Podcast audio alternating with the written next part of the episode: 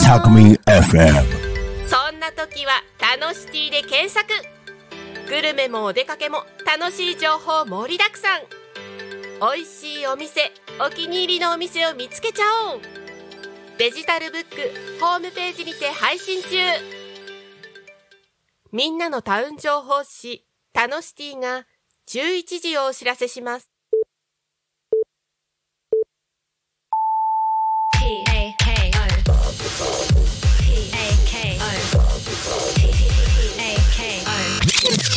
タコミ FM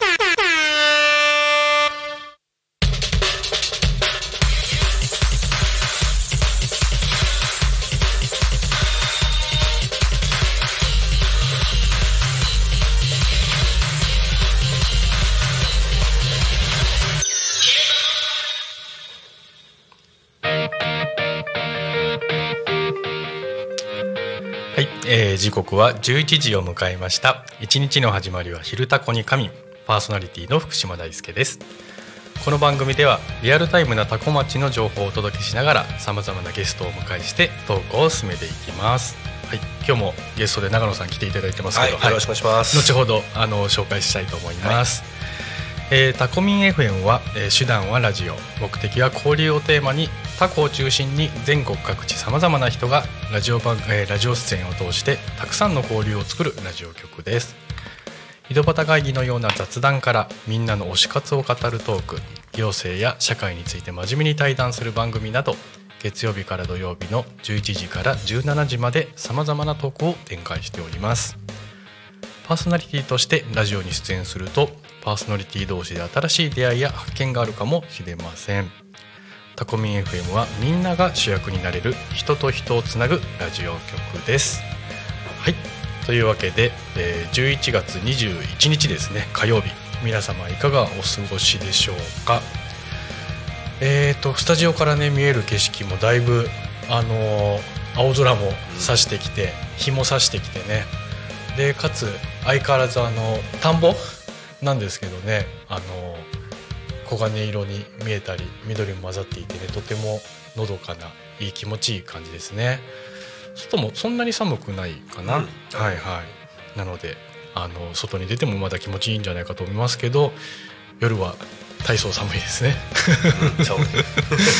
はい、えーさてさてあのこの番組ではですね「えー昼タコに仮眠」と言いまして毎週テーマを設けて、えーゲストの方や皆さんからコメントをいただきながらおしゃべりをしております。で、えーさてですね今週のテーマについて、えーお伝えしたいと思います。今週のテーマは名前の由来。いいテーマですね。僕もあのライターの端くれをしてるのでねあの文字面だとかね、あのその文字にあの込めた思いみたいなものはねとてもあの好きで深読みしたりねしてるんですけどねそちらについても皆様もねあのいろいろお聞かせいただければと思います。はい。はい。で、えーこちらですね、えー、とメッセージですとか、えーコメントなどの募集もしております。えー、といろんな媒体がですねありまして、えーまずは LINE 公式アカウント。あとは、えー、Twitter 改め X ですね、えーメールファックス。あとは YouTube のコメントでお待ちしております。X は、えーハッシュタグタコミン」ですね、えーシャープの記号でひらがなでタコミンで、えーつぶやいてください、えーメールでメッセージいただく場合はメールアドレス、えー半角小文字ですね fm アットマーク、えータコミンっていう綴りですけど tacomin ドット com ドットコムですね。タコミンの C はあタコミンの子は C のあの子ですのでご注意ください、えーファックスでのメッセージも、えー募集しております。ファックス番号0479747573 0479747573になります LINE 公式アカウントは LINE でタコミン FM を検索して友達登録 LINE のメッセージにてお送りください、えーたくさんのメッセージを、えーお待ちしております、えーまたですねタコミン FM の YouTube ライブでは投げ銭ができます。投げ銭ってやったことないですよね。いやないですね。なんかよく聞くじゃないですかひろゆきだとか、いろんなね有名な人が投げ銭でなんぼなんかわかんないけど億ぐらい稼いでるみたいなね、はいはい。話もありますけどはい。タコミン FM でもできますので皆様お試しにでもねいくらからできるんだろうな？50円ぐらいからできるのかな？多分100円ぐらいは絶対できると思うんですけどね。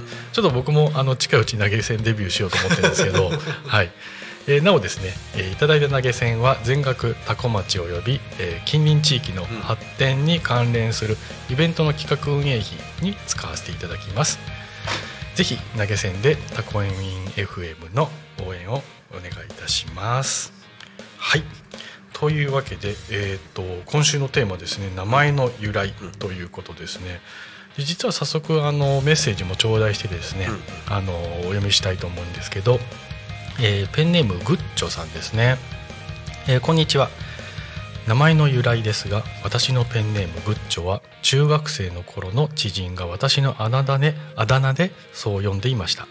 本名の一字を取っていたと思います、えー今では、えー漢字を当てて、えー具書えーっと具材の具とかですねうん。に、えーっと一緒とかの書でうんうんえー部署で使うことがありますが絵の具と一緒でグッショとしています。それではということでなかなか深みのある。うん。はい。確かに小さい頃のなんかニックネームってありましたよね。ありますね。はい。はい。ケンさんの場合はありました？なんか。僕ね子供の頃ずっと剣なんですよ。お一時剣玉って言われたことがあるんですけど。なんかありますよね。そういうなんかしょうもないね。そうです。でも小学校からずっと剣でしたね。おお、え僕もなぜかなんか大根って呼ばれたり。大根。もうしょうもないですよね子供ね。子供小学生そうですね。はいはいはい、はい。なるほど、でえーっと早速ですね、うん。えー、と名前の由来ということで、はいはい。あのこれはご自身の名前でも、うん。会社の名前でもはい。肩書きでもいいですし、はい。自分のお子さんでもいいですしはい。もしかしたら名字もねなんか由緒正しいなんか由来があるかもしれないんですけど。ああまあ先祖はちょっとわからないですね。はい。あの今言った中だとなんか話しやすいのどの名前だと話しやすいってありまあ、ますか、自分の名前と会社の名前ぐらいは結構話せますかねって感じですね。はい。自分の名前はどういう由来なんですか？まあ僕長野県なんですよね、うんうん長野ゴンベに兼ねるっていうはい。長野県の長野、はいはいで生まれた時に、まあ、父と母も、うん。うんあまり名前とつなげて考えてなかったですね。県っていう名前だけを、はい。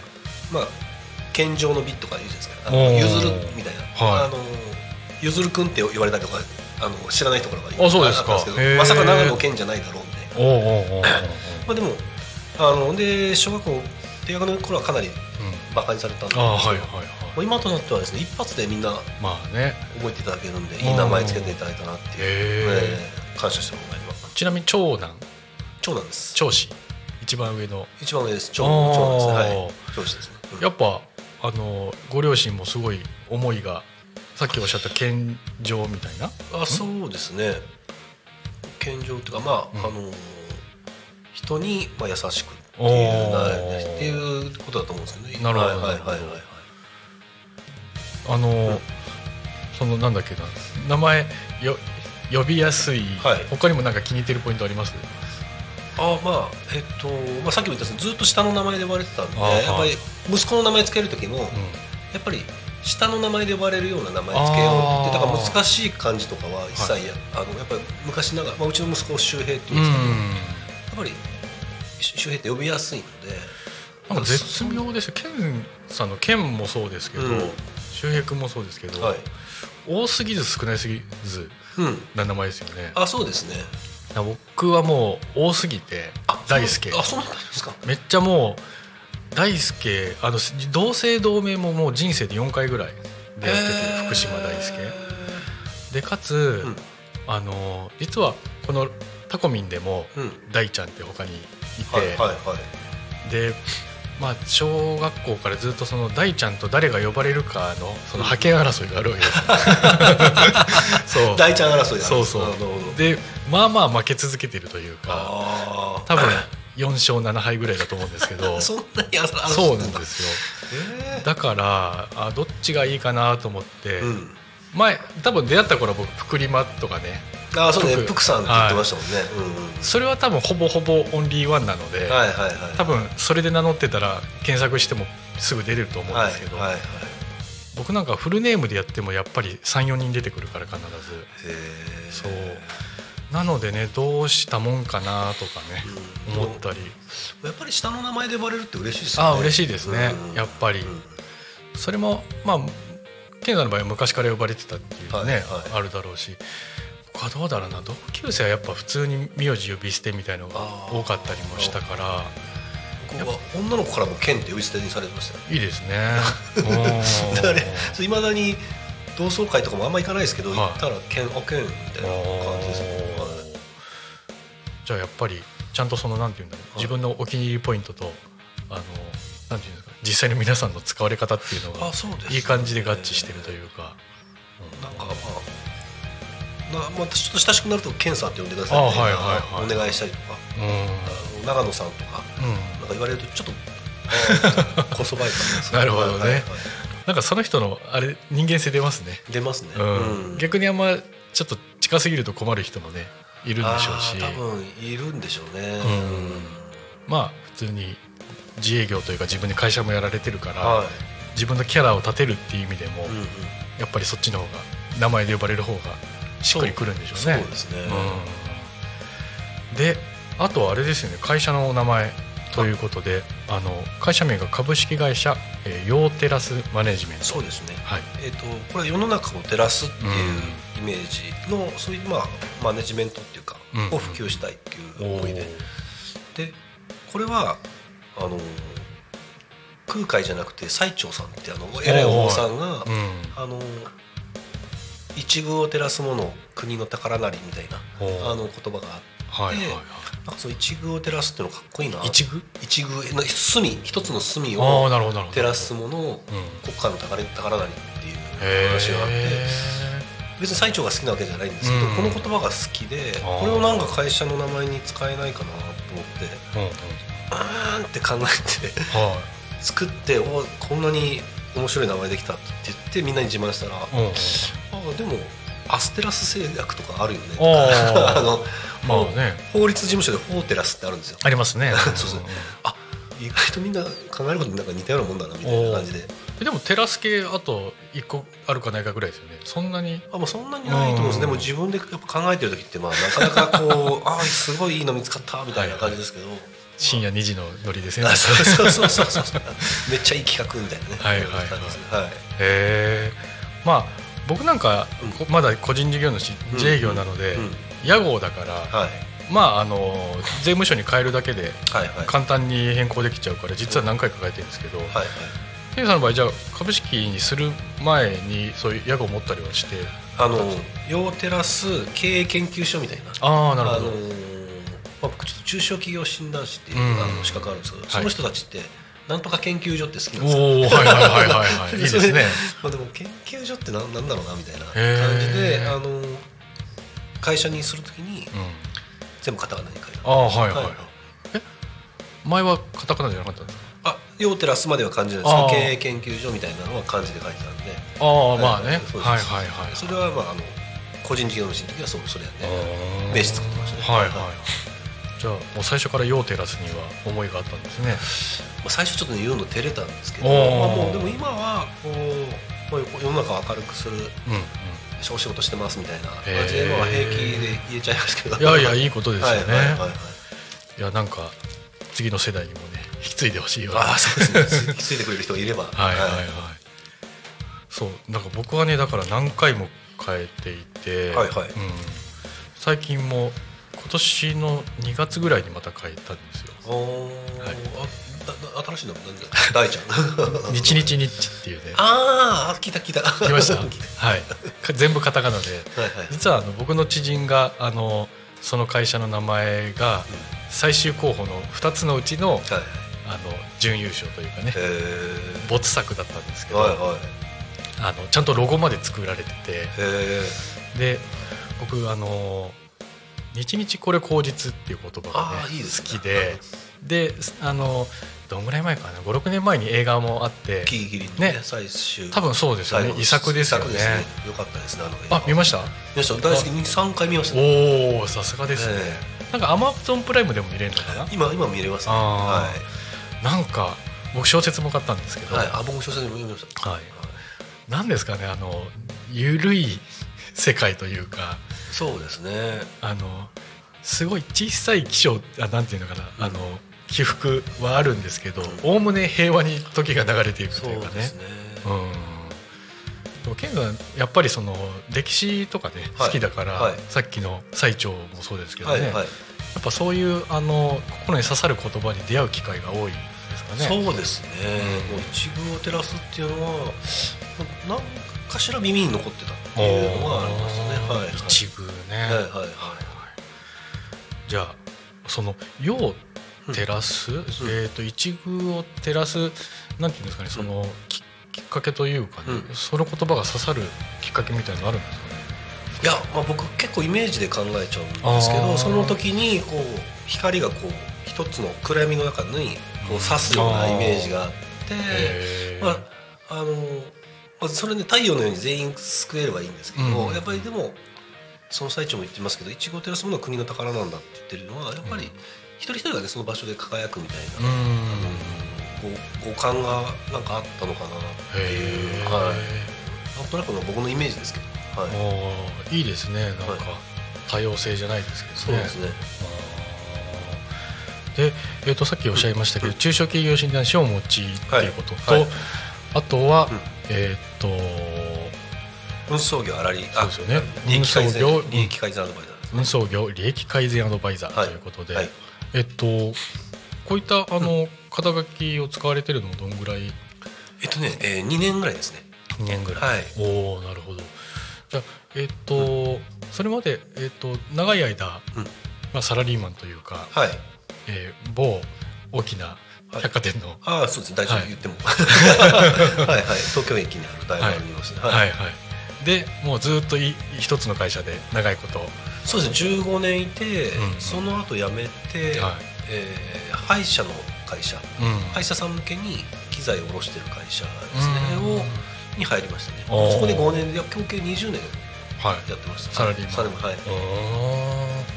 それもでもあの今の事業につながる要素って何かあったんですか？そうですね。あの、まあ、中小企業診断士の資格が受かってで、まあ、まあ独立したいっていうのが先だったんですね。何をしたいっていうよりも。えその、えっと歯科関係の卸、卸？はい。の会社でサラリーマンしながら中小企業診断士をあそうです。並行して取られて勉強してて、まあ、会社でやって土日とか夜勉強したりとかして。おおやっぱ4年ぐらいかかったんですね。ああはいはい、うん。えでも結構すごいんじゃないですか？その最最短じゃないけど仕事しながらね。あまあ、まあ、でも優秀な人はね1年とかで受かっちゃうんですけど、まああのやっぱり長い人だとやっぱ10年かけてあですか。あ もう諦めないんだみたいな感じの人もいますね、はい。なるほど。うん。その受験しようとしたきっかけみたいなのは何なんですか、その独立を考えたっていうことですね。だからその大丸にいた時に、うんうん。まあ、僕バブル世代なので、まあ、生涯一企業って思ってたんですよね、はいはいはい。もう他独立していくとか夢にも思ってなかったんですけど、うん。私のその尊敬する上司が、はい。あの左遷されちゃったんですよ。であのでも本当その人好きだったんで、うん。あの飲みに行きましょうよって言って誘ってたね、であのあるある日時突然その人が「いやだからお前俺はね会社内では今このポジションだけど、はい。自分ではすごい今燃えてるんだ、へえそれ何やってるんですか?」って言うんうん。ったら、俺この中小企業診断士の勉強してるんだ」って。へえでそれで初めてそういう資格があるんだってはいはい。気がついたんですね、その上司の方は、いその今の仕事に生かすために取られてた？いややっぱ独立ししてやってやろうみたいな感じでうん。勉強されてたんですよね、だから僕そうですね僕の時も僕は30ちょいぐらいでうんうん。その人はもう50過ぎぐらいでしたかね。おおかっこいいですね。あそうなんですよ。顔でやっぱ尊敬してる人だしやっぱあそうなんだみたいな、うん。やっぱ会社でが全てじゃないんだみたいな。あはいはい。それで初めて。あかみたいな。いややめてもいいのかみたいな。あうん。うんうんうん。っていうのは思いましたね。はい。その方はじゃあ無事取られたあそれはね、はいえー、と結局取ってなくてあの行政書士かなんか取取られてあはい。まあ、あの活躍されてる。んで、はい、結構あれですか勉強の科目とか被るんですか行政書士とえーとね、やっぱり中小企業診断士なんて難しいんですね、うんあの7科目取らなきゃいけないっていうはいはい点あと結構分野分野がだいぶ違って、ああそうなんですね。まあ、財務もあれば、うん。マーケティングもあるはいはい。あとは法律も経済もとか、うんうんいろんなことを勉強しなきゃいけないんで、はい。意外と苦戦するケースが多いですね、なるほど、はい。そのちなみに女子の方いまだにつつながってたり？そうですね。もうあのもう3年コロナ前に一度お会いしてあはい。はい。その時にはもう元気でしたけどまたお会いコロナも、ね、収まったんでまたお会いしたいですね、なるほど。じゃあそれをきっかけに診断士の勉強して取られ、はい。はい。でどのタイミングで独立をどで、えー、と診断士取るとい。やっぱり研究会とか行くんですよ、へー。診断士の中で、そこでやっぱり人脈を作ってて、うん。で独立したいからやっうんぱり独立してる診断士のはい。人に先輩方にくっついていくんですよ、おおなんか仕事もらえないかなみたいな感じで。でなかなかもらえなかったんですけど、はい。たまたま僕は大丸出身で伊勢丹出身の人がいたんです、おおあ野川君じゃあこ小売業一緒にやらない？って声かけてくれて、それがもうやっぱり仕事しながらはい。あのコンサル行って資料作ったりとかお客さんのとこ行ったりとか、うん。それこそ本当に土日にはい。伺ってじゃ今日車の中で話してたのと同じですね。あそうそうそうそうそうまさに。そうちょうどなんかあのーバリバリその給料払えるわけじゃないけどやる気とかやりがいとか志ある人と今つながれたらいいなってねちょうど言ってたわけですけどまさにケンさんがその立場、はい。でその人がちょうどすごい良かったのはうん。ちゃんと半分くれるんですよ。あすごい。俺は一緒に仕事した人には半分渡すんだ、うん。だってもう全然月とすっぽんです。よ僕なんか初めてですし、はい。はいその人もうベテランで何年もやってるんですけど、うんいやそんな半分もらえないですよって言ってたんですけど、いや俺はもうそう決めてるから。かっこいいですね。こいいですね。うんなんかそういうあの仕事をやる上で、うん。そういう男気みたいなケンさんもすごい男気というか 仁義とかすごい大事にされてるけど、はいはい。はいそういうキーマンに出会ってるんですね。そうですね。やっぱり、うん。あの何かしらやっぱりそういうきっかけとなる人っていうのは、やっぱりどっかで出会いますよね。うんなるほどね。まあそうじゃないと多分違う方向行ってるんじゃないかなと思いますけどね、うん。なんか僕もやっぱそういうキーマンっていうのはね、はい。過去にも出会っていて、はい27ぐらいの時かな。すごい尊敬するはい。事業部長がいて、はい。でその人が独立するって言ってうん、うん。で僕ずっとエンタメ業界だったんですよね、はいはい。テレビ音楽系の。うんうんうん。ですね。で音楽関係の会社作るって言って、でその時あのなんだろうなその事業部長がもうなんて言うんだろうな次の事業部長に、あのポジションを移していって、はいはい。であの僕その好きな上司にすごい可愛がられてたから、うんうんうん。その人があのなんて言うんだろうな事業部長のポジションが新しい人が入ると、うん。ちょっとした政治争いがあって、うん。昔可愛がってたやつを逆に懲らしめるみたいなあのがあってボロボロにはいなんかぶっ殺されてて、はいはい。でちょうどなんかもう全然やめてえなっていうはいはい。気持ちとその方がもう会社作るって言っててですごい自分のあのスキルとか知識あのキャリアみたいのを買ってくれてたからだかうんら僕も連れてってほしいって話をしたら、あの俺が死んでもその事業を続けられるかって言われて、はい。で僕があの言葉が返せなかったんですよ、この人と仕事がしたいだけであのその事業がしたいわけそうじゃなかった。わけじゃなかった。うんなるほど。分かんないけどケンさんで言えばそういう中小企業診断士みたいな、うんうんそういう柱みたいなあの一緒になんかあの自分もやっていこうっていう分野じゃ僕はなかった、はいはい。ただただその方と仕事してるの楽しいし、はいはい。役に立ちたいし。でそれは別に今だもってそういう働き方生き方もありだと思うんですけど、うんうん。その時の上司はそこまで覚悟できてない人間をあの引き取るほどのなんかそういう甘さというかね、うんうんうん。もうそれはお互いのためにならないみたいな哲な学があってで僕はついていかなかったんですよね。でああなんかそういうふうに上手に切り捨てるというか切り分けられるのも立派だなと思ったんですけど、まあ、でもいまだに生き様はすごくね尊敬してるんで、あのずっと自分のなんか恩師であり続けてはいるんですけどうん。ね。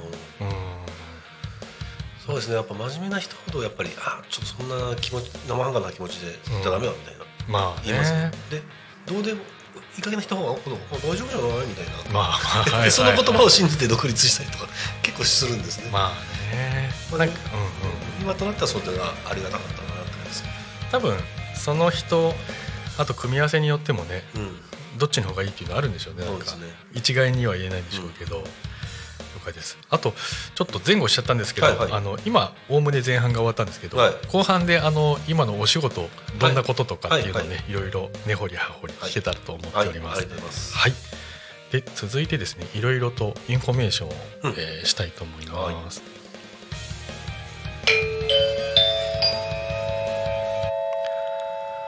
多古町の気象情報をお伝えします。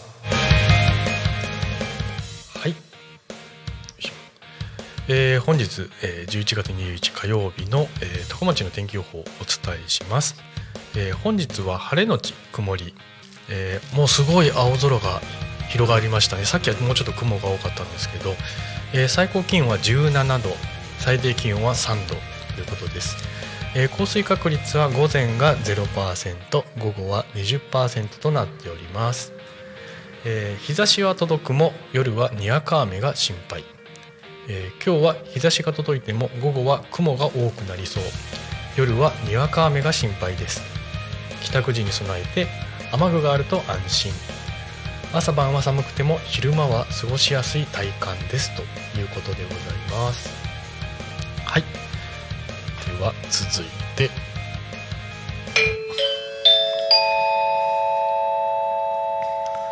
多古町の交通情報をお伝えします。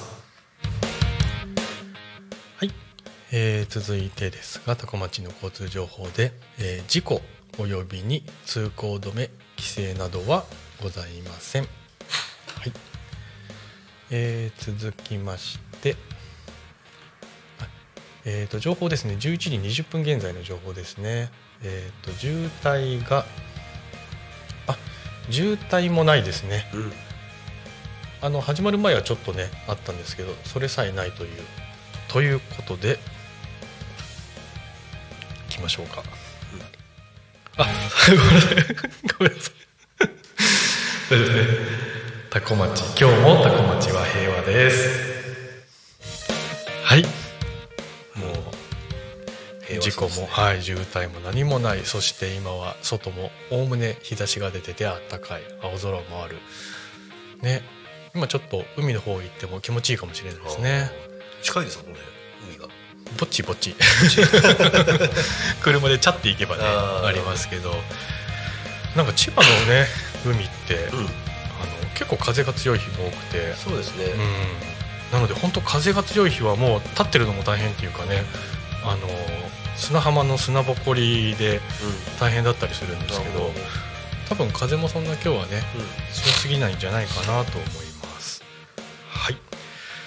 続きまして多古町のいろんなイベント情報をですねお伝えしたいと思います、えーまずはですねえっ、と今日は21だからはい。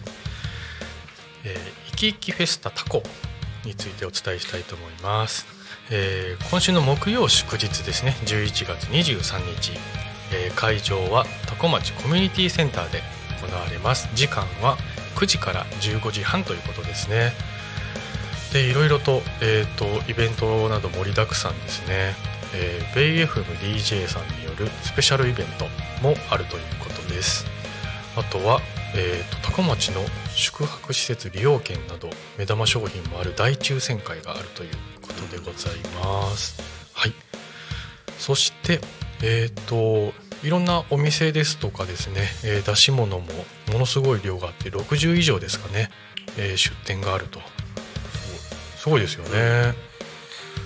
えー、とあとは、えー千葉県誕生150周年記念事業ボリビアミニコンサートがあったりとかあとはえっ、とベジタブルフルーツコンテスト表彰式などもあるということですね。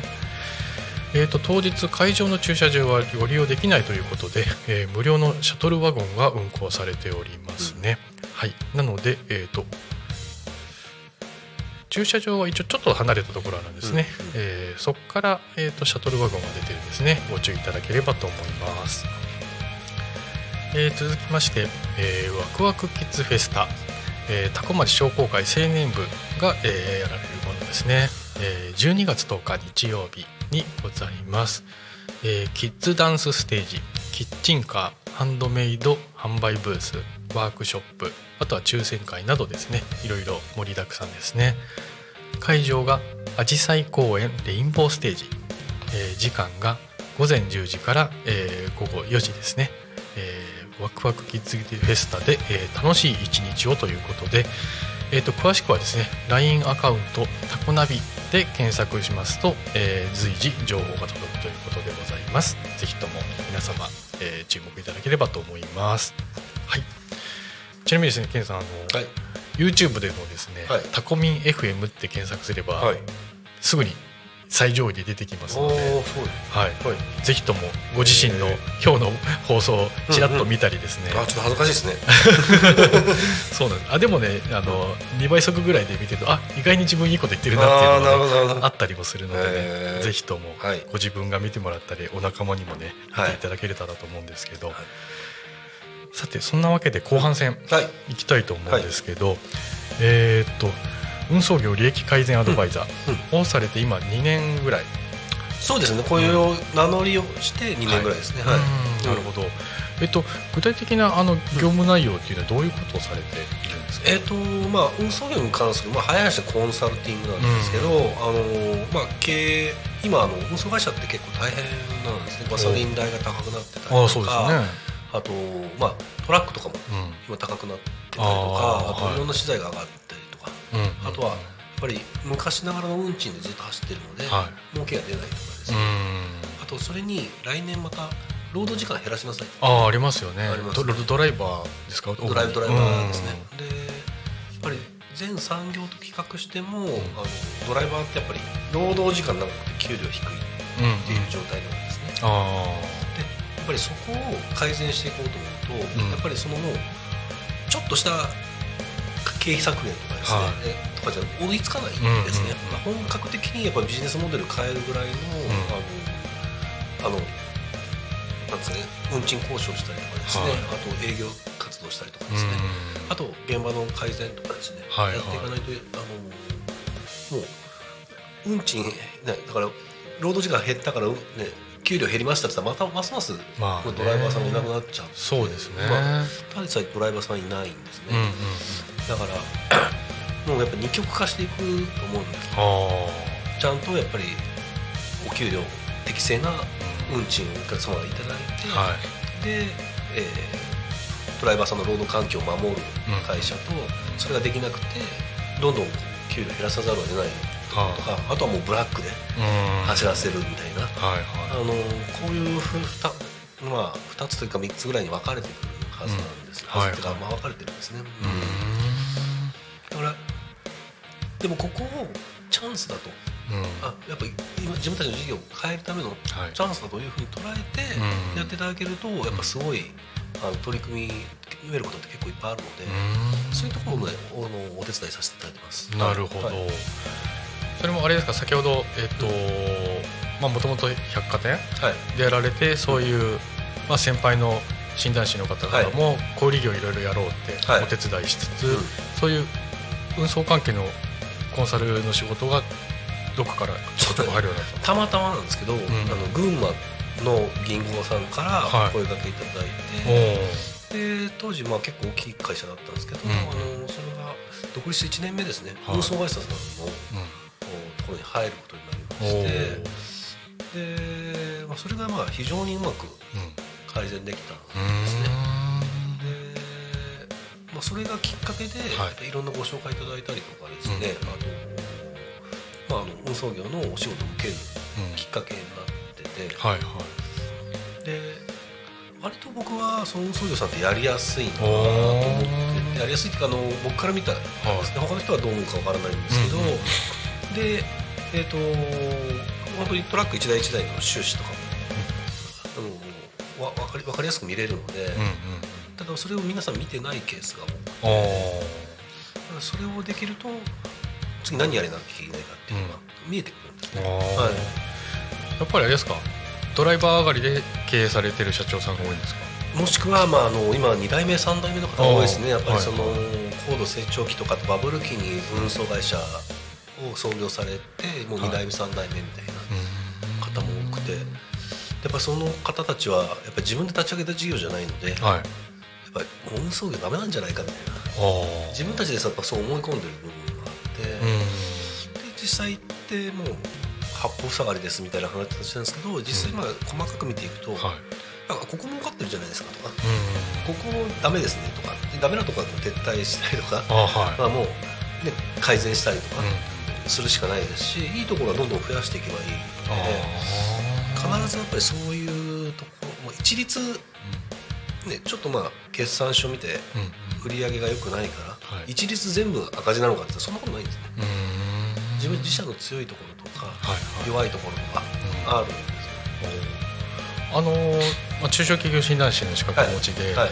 それがあるから立ち回りやすいとかお金が取れるような要素あるんですかもう。診断士の資格持ってるからっていうのはん。全然ないですね、うんあまあ診断士なんですねぐらい。はいはい。ですし、うん。まあ、知らない経営者さんがこんな仕事あるんだみたいなはい。方もおられますし、まあでも信用とか箔がつくみたいまあそうですね。だから今は、まあ、今はもう診断士ってあんまり言ってないですね。あはいはい。あの言ってないっていうかもう運送業利益改善アドバイザーのはい前面で、う運送業の利益改善します。って言ってる方がそっちの方がですねご紹介とかもん。いただきやすいんですそうでしょうね、はいはい多分そういうさりげなく持ってるのが一番効くのかもしれないですけどそうはいはいはいあのーいろんなところで話されてると思うんですけど、はい規模みたいなものはなんか売上だとか、はい。トラックの台数だとか、はい。運転手とかどんぐらいが一番やりやすいってなる？んですか一番私がやすいのはやっぱり20代以上で、まあ、やっぱり100代以内ぐらいがやりやすいですかね。20から100、100ですね、はい。それは運送業でいうとどんぐらいの中規模大規模とかどんぐらいまあそう大きくはないですね。中堅はやっぱり100代以上とかですからやっぱりまあ小規模うんで大体20代で大体売上2億円ぐらい。うんですね、大体が。あのまあ会社によって違いますけど、はい。あのなんでそれぐらいあると、あの結構改善のメリットが大きいっていうか。うんでもあれですねさっきおっしゃった、あのーまあ、2代目とか3代目の人とかいて、はい。まあ運送業でうまくいかないと逆になんか多角化じゃないですけど違う事業をやったりして迷走する人もいるんですよね。あもちろんいますね、もう事業を売って今やっぱ M&A とかも多くうん。て、やっぱりもう事業を売っちゃったりとかする方もいますし、だからやっぱりその2代目3代目の方ってあんまりその仕事が好きじゃないとかでも本当はすうまくいくとやっぱり人間やっぱり前向きになるんで、はいはい本当に嫌いなのかってそうでもないんですよね、ただ今うまくいかなくてどうしていいかわからないっていうところなので、まあそそこをやっぱりあこっちの方行けば大丈夫です。あのあそっか。みたいやっぱりそういうなんていうんですかね、まあ診断士さんとかコンサルに限らず、うん。第三者の人に事業の問題点とかはい。見てもらう機会ってやっぱり少ないですかね社長さんは。なあのそうですね、まあ、いろんな勉強会行かれてん。すごい広い部屋持ってる方もいますし、はい。そういうの全然行ってなくて、うん。やっぱりこう個人でうーんって悩んでる方とか、うん。行っててもやっぱり悩んでる方も多いですし、はいはいはい。まあ、あのやっぱりあの違う視点で、あここ強みじゃないですか。とか、うん分かんないんですよね自分でやってるとやっぱり、はい。あまあこれは別に嘘に限ったことじゃないんですまあねはい、うんうん。そのまあでも多くいろんな運送会社さんうん。手がけてるともう見てなんていうんですかね。あのツッコミどころというか、要改善点みたいなものはもう多分すぐ多分穴ぼこだらけなことが多いんですかね。いやすぐは分からないですね。やっぱりちゃんとヒアリングしてそのやっぱ企業さんのどういう成り立ちで、うん。どういうお取り先がいてっていうのはやっぱすごい大事なことなので、うんそれはすごいしっかり聞かせていただきますね。はいはいはい。なかなかその、まあ、ココンサルっていうとねはい。身構えることもあるんですかねわかんないけど。あそうですね。だからあのー皆さんやっぱりコンサルっていうと、やっぱり何に指摘されるのかとかああとなんか偉そうに言われるんじゃないかとか、あと、ね、自分たちでやりたくないことをやらされるんじゃないかとかうん。だからそういうふふうに思われてる方も多いんじゃないかなと、まあ、金額もいくらかかるんだみたいな。そうですよね。ただ、あのー話していただくと、やっぱりその辺のハードルが下がりますしやっぱりその自分自身で見えないところ。あででもうずっとその仕事をやっててはいそれ強みですよって言われて初めて「うんいやこれ強みなんですか?」みたいな。はいはい結構合うんですよ。なるほそうそうすると急にやっぱり自分たちに自信が出てきて動き始めたりとか。どねはい行き詰まってる時点にちょっと自己肯定感じゃないですけどそうですうん気持ちが落ちていることが多いですかね。そうですね。だから事業に自信がないとおっしゃる方もまあいいますね。あー。のお多いかどうかわからないですけど、うん。うん。もうまさに暗黙知ですよねその。自分たちが当たり前にやっていることが実は強みなんだけど当たり前すぎて気づかないというかね。そうなんですよ、う20年ね店舗配送やってるとかって言ってて、でもそれって20年間お店にドライバーさんがうん。店長さんとかスタッフさんとかはい。話してるわけですねでも一方で他の運送会社さんははい。会社から会社まで A から B まで運ぶだけみたいな、うん。まあ運ぶだけって失礼ですけど、運んでる会社さんもいますので、そんな途中でそういうコミュニケーションを取ってない会社っていっぱいあるんですよ。はいはい。でもそれだけでも強みですし、ん。これがあったのはやっぱり夜間配送やってるから、はい。あ夜間のドライバー抱えてるんですかって、うん。それ強みですよねおおあ少ないんですね。やっぱりあのっぱり夜間走って走らせるって大変なんですようん。ね、ででもやっぱそういうのを集めてはい。もう20年以上やられてるので、それは強みノウハウがやっぱ力がある。はいはいはい。だからそういうの探してるうあの荷主さんにちゃんとたどり着ければんうんうんうん。付加価値が提供できますよね。まあその荷主さんと価格交渉みたいなまあ怖いですよね。あやっぱ怖いですね、うん。うんでもこの時代でもほとんど皆さんやってます。あうまくいってるかどうかは別ですけど、あはいはいはい。やっぱりやらざるを得ないところまで来てて、でやっぱりそれにどう応じてもらうかっていうのが、うんやっぱすごい大事。はいはいはい。なかなかやっぱりその運送業って分かりやすい大手の会社が4つ5つあって、うん、うんで、まあ、地元の会社があったり、はい。今回やったような専門的なはい。ところがあるわけですけど、そのお願いするにあたってそういう、まあ、ちょうど健さんの顧客のようなところにはい。荷主がたどり着く、まあ、選択肢としてねはい。早期すること自体がやっぱ少ないですかね。荷主がそうそう、まあ、発注側というかね。はいはいはいはい。やっぱり分かんないけどはい、大体大手4社ぐらいに見積もり取って、安いところでいいやって終わっちゃいそうな気もあそれはないでですねうん。やっぱり大手4社はまあ決まったルートとか決まったところの感染便みたいなのがあるので、はいはい。やっぱり自社のニーズをちゃんと拾ってくれる、あの運送会社さんって探してますよ。ああ荷主側も慢性的にいいとこないかなって。そうですね。あの、だからあの中にはいますその値段が安ければ安いほどいいっていう人もいますし、はい。あのいやどこだっていいんだよ。運んでくれりゃみたいな人も、はい。あの荷主さんもいますけど、あでも物をちゃんと大事に作ってるところだったら、はい。自分たちで開発した大切な商品、うん。自分たちが販売した商品はい。それをやっぱちゃんとお客様に届けてほしいと思ってるんうん。ですよね、だはい。からそういう荷主さんを見つけてこうアプローチしていかなきゃいけないんですけど、お、うん。まあ、それがじゃあじゃあどこにいるの？って話ですね、はい、その場合はもう毎回こう試行錯誤ですね。はいはいはいはい。なかなかそのいいもの作ってるところってロットも少なかったりするから、はいはい。そうするとあの価格の交渉の余地があるって気づかないとねはいそうですよ。とりあえずなんかやっぱ近くの有名なところに声かけて高えなみたいなうんうん感じになりそうですけどうん。やっぱそこら辺のマッチングみたいなものもまだ改善の余地というかあるんですよね。マッチングはなかなか難しいですね、うん。まあでも運送流通って一応なんていうんですか案件数とかの伸びる一方ですよね。伸びるんですね。うんだから今あの軽配送とかすごく増えてるんですね。はいアマゾン配ってるあの軽自動車で運んでる。ありますねバン,、はいバンみたいのでねはいはい。だからいわゆるなんていうんだろうなあの、まあ、個人で物を運ぶ系でまあウーバーとかもありましたけど、今最近やっぱりそれこそアマゾンとかもそうですけどあのなんかそこら辺のおっちゃんって言うとあれですけどが普通に運送業みたいなのやってて。そうですね。だからあれも自分アマゾンの別に社員でも何でもなくて、うんうんうん。あの請負契約であ個人事業主の人がはい。運んでるっていう感じです、でかかった手数料取られる。うん。うんだから10%とか15%取られるってはい。はい。そういう仕組みですね、うん。はい。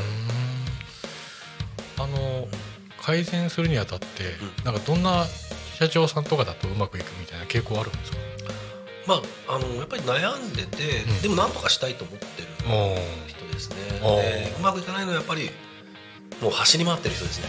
うんうん。時間がない。でああの考える暇もないみたいな。はいはいはい。だからあのそんなの全部やってくんないと困るみたいな。丸投げ。丸投げ。でもそれはやらないのでやっぱ自社でできるようにならないと意味がないのおで。おそっか。それも長年多分昔は丸投げでしょうがないから受けてうまくいかなかったことがああったいか。ないですねいかないですね。あー。はいだって自分たちでやらないですからうん。やっぱり結局は最後自分たちでできるようになってうコンサルいりませんってんうんうん。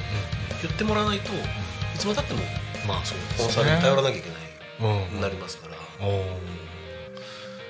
じゃあもうお客さんの取捨選択じゃないですけど、うんそういうものもあちょっとこれだとうまくいかないから離れた方がいいなみたいなものも。あまああの、まあ離れたっていうかあのまあこういう形でやりますけど大丈夫ですか？できないとか、うん。やっぱりあのこちらのまあもちろん条件もうん。うん出させてもらうので、はいはい、あー。やっぱりそのお客さん選びじゃないですけどね、うん。そこら辺できだすとまたあの自分に合うお客さんばっかり増えていくもんでしょうね。どうなんでしょうね合わない時はもう向こうから頼んでこないケあースも多いのでう一応今受けてるお客さんとかは、んはい、まあ合ってると思ってるんですけどはいはいはいはい。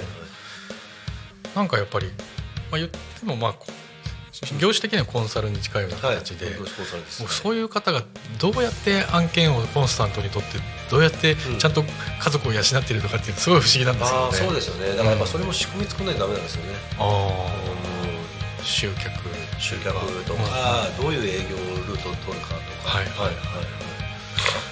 まあよく何ですかね。あのコンサルがうまくいってないのに他人の事業をコンサルするんかいみたいなね。ああまあ 話もあったりするかもしれないですけど、まあそれ言われるのは今一理はあるんですけど、うん。でもやっぱりじコンサルとはい、経営者の経営する能力とはまだ別なんですよまあそうでしょうね。うん。はい。だからもちろん経営はその会社は僕はできないかもしれないし、うんうんただあのここを直せばうまくいくっていうのは見える。ああ、うん。なるほどね。いやなんかそうなんですよ、うん。僕もそうですけどね、うん。お前どうやって飯食ってんのって 不思議られるタイプですけど。いやコンサルの方とか本当すごい、うん。すごいなっていうかね。まあそうですね、まあ、独立コンサルに限らず独立してる人とか、みんなやっぱり苦労しますよね。どうやって安定的なはい。こう受注を得られるかとか、うんうんうん。どうやってまあだから皆さんそのサブスクとかうん。やりたがるまあね。一時期はやなんか流行りましたねサブスクっていうことがね。そうそうそう。だからでもでサブスクがねお客さんのためになるんだったらいいんですけど、はい。こっち都合でねもらう側の理論でやるとよくないと思うんですよね、うんまあそうですね、まあケンさんはでも B2B ですからね。うんそうですね。はい。それで、まあ、まあサブスクというかでもそれもあのスタートの時はあんま金取らずにあの長期的にお金を取るような仕組みにしてるところもあるんですかね。うん最初はあのあれです。あの無料でお話しさせていただいてます行ってお話ししてそこでまあ大体この事業の形とか、はい。で課題がここですね。っていう話して、まあでそうすると課題が見えるとあ大体こういう手順でいけるかなって見えてくるので、それを一緒一緒にやるんでしたらはい。契約してくださいっていう感じですね。へはい。ーもう当面その分野で行くって覚悟はされてるわけですよね。あそうですね。だからもう今提携先とかもそういう運送会社に関わるうんうん。代保険の代理店だったりとか行政書士さんであったりとか,、うんそういうところにやっぱり特化してますね。うん。はい。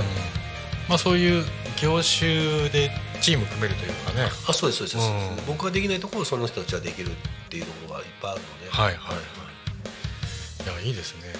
僕も 僕もというか僕は今ねコスプレで生きるというね。いやいやそれめちゃくちゃいい事業モデルだと思いますよ。いやいやいや。うん。まあでもねこれから伸びる業界に身を置くっていうのはとてもねいいことですよね。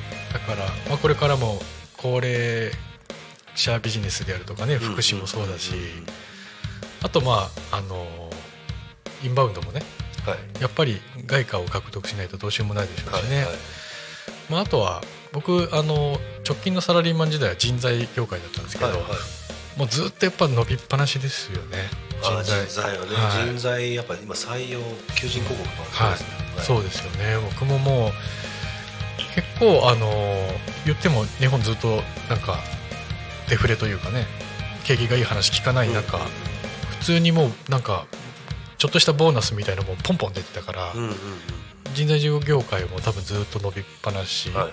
だろうし、やっぱそういう伸びる業界まあ儲かりつつかつ楽しいとかね自分に、うん。あのやりがいとかやる気が持ってたら最高なんですけど、まあ人材とかもどうなんですかね。そのうちねすごいマッチングのシステムとかできたら、うん。一瞬にしてねそういうのがなくなるかもしれないし。まあね、うん。それが AI の時代でそうまくいくのか。まあでもどの業界も業種もやっぱマッチングですね。まあそうですね、はい。そうですね。商品があってニーズがあって、はいはいはい。そこがうまくいってないから人間の介在する余地があるというかね。ビジネスの。そうですね。であああ相手に役に立たないとやっぱ協業できないですね。シンプルでそこですね。そうですね。うん、なんか自分だけ総取りしようとするようなところは。そうですね。もらう発想だとああじゃあ協業しましょうっつって、うん。もう二度と会わないじゃないですか、はいはいはい。もうそこはねなんか、あの取り分とか値付けをする時すごい葛藤があるというかね、まあありますけどね、うん。でもまずは相手の役に立たないとうん。利用してもらえないですよね、はいはいはいはいまあでも僕がコンサル業界運送業界について、あのピンとこない儲かるイメージが湧かないのはい。と同様で、はい。僕のいるねコンサあのコスプレ業界もねはいはい。そうだしあの場所業菓子業もねうんうんうん。やっぱ皆さんあそんなビジネスあったんだって言いつつ、じゃあ自分がやってうまくいくイメージが湧くかっていうとね全く湧かないみたいでね。まあだからこそブルーオーシャンなんじゃないあそうですね。うんうんうんだからもっと体もねいくらあっても足りないし。うん。最初の話に戻りますね。そうですね。まあでもあのこういう前に向かってチはい。ャレンジというかね、はい。してる人同士がつながるってことはねね。とてもいいことで、はい。まあ、このラジオ局もね、うん。あの人の交流っていうのがテーマにはい。なってるんですよ、はい。はい。なので、まあ、普通の一般の方がどんだけ聞いてくれているかっていうとね、あのそこら辺はまだ分かんない部分もね、はいラジオっていうあのメディアもそうですし、ありますけどやっぱりこういうのに出たりあの話したりしてる人は大体インフルエンサーだったりはい。なんかチャレンジしてる人なのでね、まあ、そこがつながれば、まあ、それこそあのお客さん同士紹介し合うこともできるでしょうし、まあ、何かコラボして商品作ったりとかね、うん。チャレンジもできると思うんでそんなチャレンジングな場所が千葉の多古町にあるというね。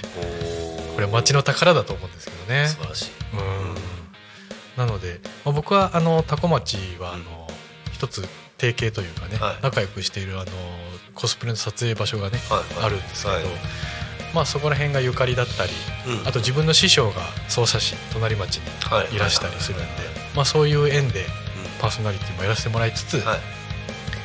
あの縁をはい。多古町にもね、はい。い、ろいろつながってあのあ米がうまいんですよ。あー。多古町って多古米そこにちょうどはいはい。あのそそこですね。目の前のあのうん人形ですね。この、うん。これでこの子です。ああこれかはいはいはい。はい。あのタコの新米母さん。はい。なんて読むふっとたまこ。ふっくらたまこ。米が有名なんですね。そうそうそうそうそうなんですよ。ん。なんかここら辺やっぱりすごい米どころというかね。あ千葉はやっぱ米多いですよね。うん。田んぼ多くて。その分なんかやっぱ田んぼって粘土質なんですかね。だから水はけみたいなものが独特だと思うんですけどなんでちょっとね高級かもしれないですけどうまい米はねぜひともせっかくなんで土地のあの名産なのでね、はいはい。食べていきたいものぜなんですけどね。ひはい食べてみたいですね。はい。そんなわけで、うん。そそろそろはい。終わりの時間が近づいてまいりました、ははい。あっという間の1時間ですね。ははい。い、そんなわけでえっ、と引き続きまたタコミン FM のお知らせなんですけど、えータコミン FM は月曜から土曜の11時から17時まで、えーリスラジというアプリですね。これでリアルタイム放送をしています。あと YouTube でもですねライブがあってあのそこにカメラありますけど、うん。はい、動画で見ることができます、はい。であとアーカイブもあって YouTube、あと各種ポッドキャストですね、えー、Apple、Spotify、Amazon Music、スタンド FM で、えー聞き逃し配信、しかもスピードもねあのすごいあの編集の方が頑張ってくれすぐ、はい、聞けたり見れたりするのではい。という感じでございます、あと本日ですねこの後もいろいろと番組が、えーいっぱいございます、えー、とまずは12時からですね、うん。えープチヤマとしぐさおけいこということでパーソナリティは、えー、高島陽子さんですね、えー12時半からは「えータコ足ラジオうん。陽気に行こう」えーパーソナリティが金村さん高安さん、うん。有田さんですね、えー14時から「かわちゃんのまるの話」パーソナリティは川口明美さん、えーっと夕方ですね。16時から「ゆうたこに仮眠」ですね、えーパーソナリティは、えーなるちゃんですね。なるたきしんごさん、えーゲストがおせっかい。ひらがなでおせおせ小さい「つ」で「会」はあの会合の会でおせっかいという素敵な名前ですけどね、えー、八代健翔さんでおお呼びするんですかね、はい。などなど、えーこの後もですね番組盛りだくさんで、えー配信ですね、えー放送の方が、えーございますので皆さんぜひともお聞きください。はい。ちなみに、えー、とゆうたこの方でもですね、えー週替わりテーマがありましてゆうたこの方はペット自慢ということですね。はい。ペットは特に。ないないですねうちは。小さい頃も、えっとね子供頃は犬飼ってましたおね。お、はいはいはい。じゃあどっちかというと犬派なんですか？うちは犬派ですね。僕もねなんか動物飼いたいけどうちの母ちゃんがうん。小さい頃犬飼ってたのかな。うんうん。で鶏とかも飼ってて。で鶏締めて食う経験がなんかトラウマかなんかで。ああありますよね。そう。でかつやっぱ犬も死んじゃったかなんかで。で、まあ、いろんなタイプあると思うんですけどそこでなんか生き物の生き物の何かを学ぶんじゃなく、うん。うんただ寂しいからもう飼わないみたいな感じでうちもあとまああのなんだっけな団地だったんでね、はいはい。あのルール守らず守らずに飼う人もいたんですけど、ううんちは厳格に飼っちゃダメってことで、犬とか拾ってきても返してきなさいみたいなね感じでなんだろうな熱帯魚とかでも僕が小学校の頃熱帯魚ブームがあったんですよね、はいはいはい。なんかありませんでした？ありましたね。ネオンテトラとか、うん。なんかねグッピーとかね、なんでああいうの買ったりうん。あはい。あのザリガニとかね、はいはい。虫系とかはねありましたけどね。ね。はい。そんな感じで、あのゆうたこではですねそんな感じでペット自慢、えー募集してますので、えーぜひとも、えーメッセージなどを、えーいただけたらと思います。セブタコははい。そんな感じで本日はですね「えー、と昼タコに神」ここまでですけど、えー、とゲストはそんなわけで、えー運送業利益改善アドバイザーの長野健さんはい。お越しいただきました。ありがとうございます。楽しかったです。ありがとうございます、えーパーソナリティは福島大輔でございました、それでは、えーまたですね皆様お聞きいただければと思います。ごきげんよう。さよなら